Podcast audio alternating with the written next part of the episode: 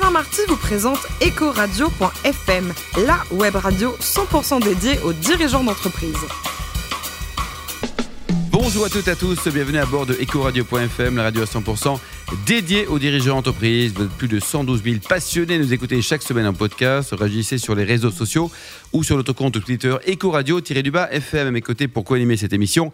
Corinne Calandini, directrice de la gestion privée d'AXA France. Bonjour Corinne. Bonjour Alain. Aujourd'hui, nous recevons un garçon formidable, Jean-Pierre Le Tartre, président d'EY France, également patron aussi pour l'Europe occidentale et le Maghreb. Bonjour Jean-Pierre. Bonjour. Alors vous êtes né en 1956 à Lille, d'où votre Ouais. temps allé, quoi. Ouais, bien sûr. Euh, un DESS de droit des affaires, expert comptable, commissaire aux comptes. Et en 79, vous commencez chez Price. Ouais. Euh, Vous avez toujours rêvé de bosser dans le conseil?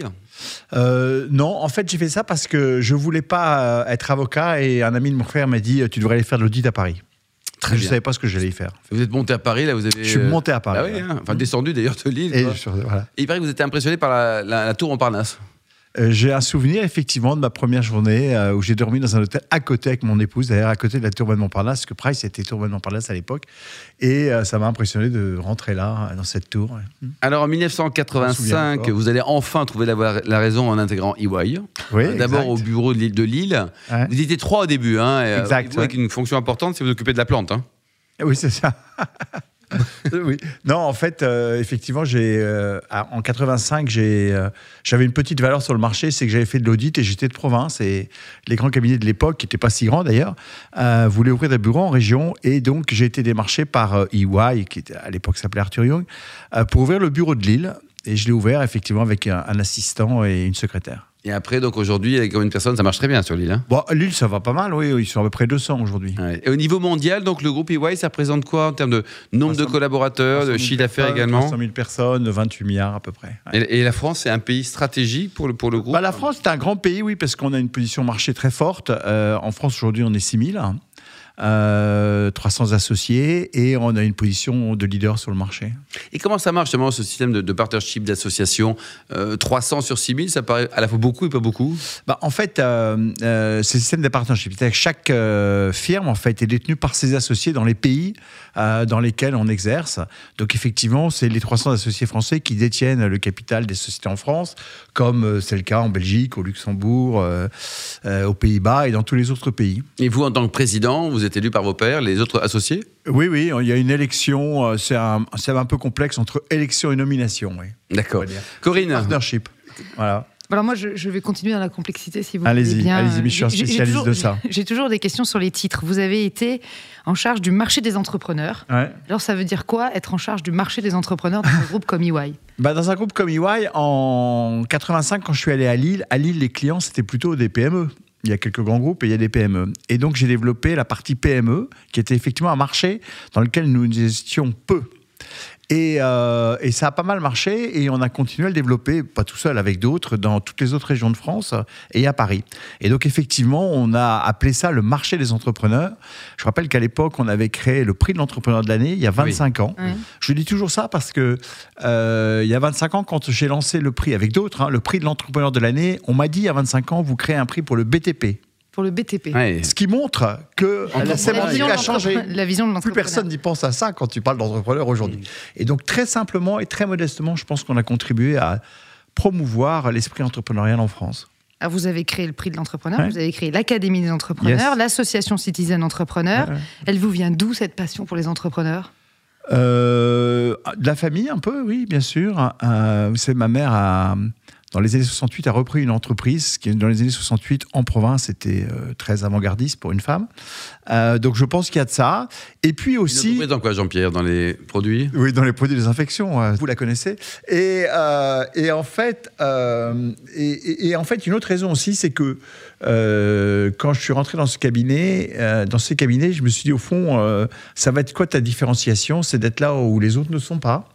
Et donc, il fallait être en province, puisque effectivement, mes collègues n'y étaient pas. Et dans le marché euh, PME, puisqu'on n'y était pas. Et peut-être que si j'ai fait cette carrière euh, dans ce cabinet et que si j'ai ce rôle-là aujourd'hui, c'est peut-être parce que justement j'ai fait la différenciation génétique. Ouais. en 85. Et ouais. donc, donc, en fait, une famille euh, d'entrepreneurs, une passion pour les entrepreneurs. Vous avez écrit un livre, je crois aussi, Qu'attendez-vous pour entreprendre Ouais, ouais.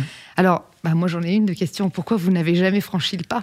C'est une bonne question parce que je pense que j'ai beaucoup entrepris chez EY. L'entrepreneuriat. Ouais, ouais, ouais. Je pense que j'ai beaucoup, j'aimais beaucoup ce métier et j'ai beaucoup entrepris, euh, beaucoup travaillé avec les entrepreneurs, aidé les entrepreneurs et aussi beaucoup euh, insufflé un esprit entrepreneurial dans un, dans un groupe où c'est pas forcément évident. Et vous voyez, quand on a euh, créé ce marché entrepreneur, les bureaux en région, Lille, ou même aujourd'hui, quand il s'agit de transformer complètement notre offre de service pour intégrer les nouvelles technologies, quand il s'agit de développer des activités conseils, tout ça, c'est beaucoup d'entrepreneuriat. Donc en fait, c'est possible d'entreprendre dans un grand groupe. Euh, oui, ça, je crois beaucoup à ça. Euh, à partir du moment où, effectivement, vous créez les conditions de l'entrepreneuriat. Moi, je crois beaucoup que le management des femmes et des hommes dans les entreprises matures, dans les grandes entreprises comme une entreprise comme EY, doit être fondé sur justement l'entrepreneuriat. Et par exemple, je décline ça entre entrepreneur de son temps, euh, entrepreneur de sa carrière. Et je reviens à ouvrir un volet aussi entrepreneur de sa rémunération. Ah, c'est bien ça. Intéressant. Aux. États-Unis, vous feriez un carton en ce moment. Euh, euh, tout à fait. Et peut-être une dernière question. Vous êtes, vous vous occupez de la zone euh, Maghreb. Il y a Ouais. beaucoup de business euh, aujourd'hui sur cette zone. C'est une zone importante en développement? Ah, le, le Maghreb, non, c'est pas des, c'est- c'est pas des bureaux très très importants par rapport au- à, à- à- à l'Europe, mais en revanche, il y a un potentiel de développement. Il y a aussi un lien avec euh, l'Afrique francophone qu'on qu'on développe, hein, puisque je m'occupe aussi de l'Afrique francophone. Voilà, c'est des régions et puis c'est très différent selon les pays du Maghreb. Euh, je n'ai pas le temps d'expliquer, mais le Maroc n'est pas du tout l'Algérie ni euh, ni la Tunisie. Mais une zone prometteuse ou pas? Vous croyez en, en Afrique demain au niveau business? Euh, oui. Euh, mais ça fait des années qu'on y croit. ça, ça décolle vraiment. Euh, donc, euh, euh, mais j'y crois quand même encore. Euh, euh, je crois qu'il y a une capacité de développement importante. Nous, on s'occupe que de l'Afrique euh, francophone. hein. Euh, euh, il c'est très variable selon les pays. Euh, il y a beaucoup de choses à faire, mais il y a encore beaucoup de boulot. Jean-Pierre, cette marque EY, elle est récente Pourquoi vous avez changé de nom? Euh, oh, ça, c'était en 2012 ou Ah oui, 2013. c'est intéressant. on a fait une stratégie à l'époque euh, Vision 2020. Et, euh, et franchement, je vais vous dire, j'ai pas beaucoup participé à la réflexion et ça m'est un peu égal. ouais. Oui. Les alumni, alors il y a beaucoup d'anciens d'EY. Est-ce que pour vous c'est un Ah oui, a réseau naturel Oui, d'ambassadeurs? Il y en a, il y en a plus de 5000, ouais. Ouais, Et On vous a voulez travailler 5000. un peu C'est quelque part Oui, des, bien sûr. des ambassadeurs naturels de l'entreprise. Tout à fait. Je crois beaucoup, euh, si vous voulez, la promesse que je fais quand un jeune rentre dans l'entreprise, euh, c'est de dire un jour tu deviendras soit associé, soit client. Hmm. Parce qu'on t'aura tellement bien formé que tu- quand, si tu pars, tu auras un poste de responsabilité Et en capacité d'acheter des prestations intellectuelles. Les jeunes, justement, vous recrutez combien de collaborateurs Par exemple, cette année, en 2019, le programme c'est 2000 combien à peu près, euh, dont à peu près 500-600 stagiaires et euh, des jeunes dans tous les, et expérimentés, hein, pas que des jeunes. Et il y a une guerre des talents, c'est-à-dire que tous vos petits Énorme. copains concurrents se disent Énorme, euh, je énorme veux, je des je le talents. veux. Énorme bagarre des Ouais. talents, ouais. Donc vous investissez pour les garder après. On essaye de les garder, ouais. Mais c'est un challenge, hein, parce que les gens viennent aussi pour faire 3-4 ans et partir après. C'est pour ça, d'où mon slogan euh, associé aux clients. Oui. Alors, vous, à titre personnel, vous adorez cuisiner. Quel est votre Ah. plat favori en ce moment Jean-Pierre Les truffes, parce que je sors d'un Oui. week-end truffe. Vous étiez où alors? J'étais dans la Drôme. Ouais, C'est une belle région, ça. Ouais. Et vous les préparez comment, vos truffes euh, Écoutez, il y a avec toutes sortes de gâteau, truffes, avec un euh, petit bon, pain, avec une omelette, Voilà, avec, le euh, toast aux truffes. avec votre femme Oui, le toast aux truffes, très important, c'est ce qui est très très bon. J'aime aussi beaucoup euh, la brouillade, les pommes de terre écrasées aux truffes, tout ça, c'est Qu'est-ce qu'on boit comme vin, tiens, avec une, une bonne brouillade euh, c'est très variable. Hein. On peut prendre un de bon. blanc, vous aimez quoi? Ouais, les deux sont possibles, hein. mais euh, moi j'aime euh, le blanc ou un rouge, mais pas dans ce cas-là un Bordeaux, plutôt un, blanc. un Côte du Rhône ou un- des vins un peu, euh, un peu plus fruités. Un peu plus fruité. Vous avez d'ailleurs un frère qui est vigneron près de Saint-Tropez. Exactement, ouais. Ah ouais. Vous aimez les vins de cette région? Est-ce que vous aimez les Ah vins ouais. de votre frère? Parce que Mais oui, Celui bien dire oui, sûr. quoi. je ne vais, pas- je vais pas dire non. Bon. Non, non, non, mais c'est vrai, j'aime bien. Il a fait euh, beaucoup progresser euh, son vin, notamment euh, le rosé et le blanc d'ailleurs. Le rouge euh, peut faire mieux, mais euh, il progresse. il y a du boulot, quoi. Mais, mais, mais, euh, Et alors, quand vous allez chez lui, est-ce que vous mettez à fond la caisse dans la voiture? Johnny Hallyday Oui, bien sûr. ouais. Vous êtes un fan de Johnny? Oui, Depuis très longtemps? Depuis très longtemps. J'ai même eu la chance d'être euh, biker euh, à son enterrement. Ah oui. Et votre, euh, le dernier euh, disque, vous en pensez quoi vous... Euh, j'aime bien. Indépendamment des polémiques, ça on s'en fiche. hein. Ouais, je- oui, moi aussi d'ailleurs. Euh, non, mais j'aime assez euh, deux de ses chansons. euh, J'en parlerai au diable, j'aime bien. mais bon, si vous voulez, c'est une passion depuis très longtemps. Euh, J'ai eu la chance d'assister à donc à, à accompagner sur une euh, euh, sur une bike, enfin sur une moto, sur une Harley, euh, son enterrement, et, et j'ai trouvé ce moment tout à fait tout à fait étonnant en fin de compte. Et J'ai pu voir après à la télé la cérémonie, 15 millions de Français qui Ouais, ont regardé l'enterrement. C'est absolument incroyable. Vous aimez Johnny J'ai d'ailleurs fait un mail à, tous- à tous mes collaborateurs. hein, Je ne sais pas si vous avez eu l'occasion de le voir, mais j'ai fait un mail aux 6000 collaborateurs le lundi matin sans passer par la com, Direct. euh, expliquant pourquoi quoi les valeurs de Johnny pouvaient inspirer au fond nos- les valeurs d'EY. Et ce mail a fait 12 000 vues sur, euh, euh, sur tweet. euh, Ah ouais. Et sur Twitter. Et euh, il y a eu euh, le, euh, quelqu'un qui vient d'écrire, euh, Chenu, qui vient d'écrire les 60 ans de Johnny Mhm. et qui a demandé à mettre mon mail dans son livre. Et donc, dans son livre, sur 64 de Johnny, il y a mon mail. Donc, Belle j'ai considéré que quoi.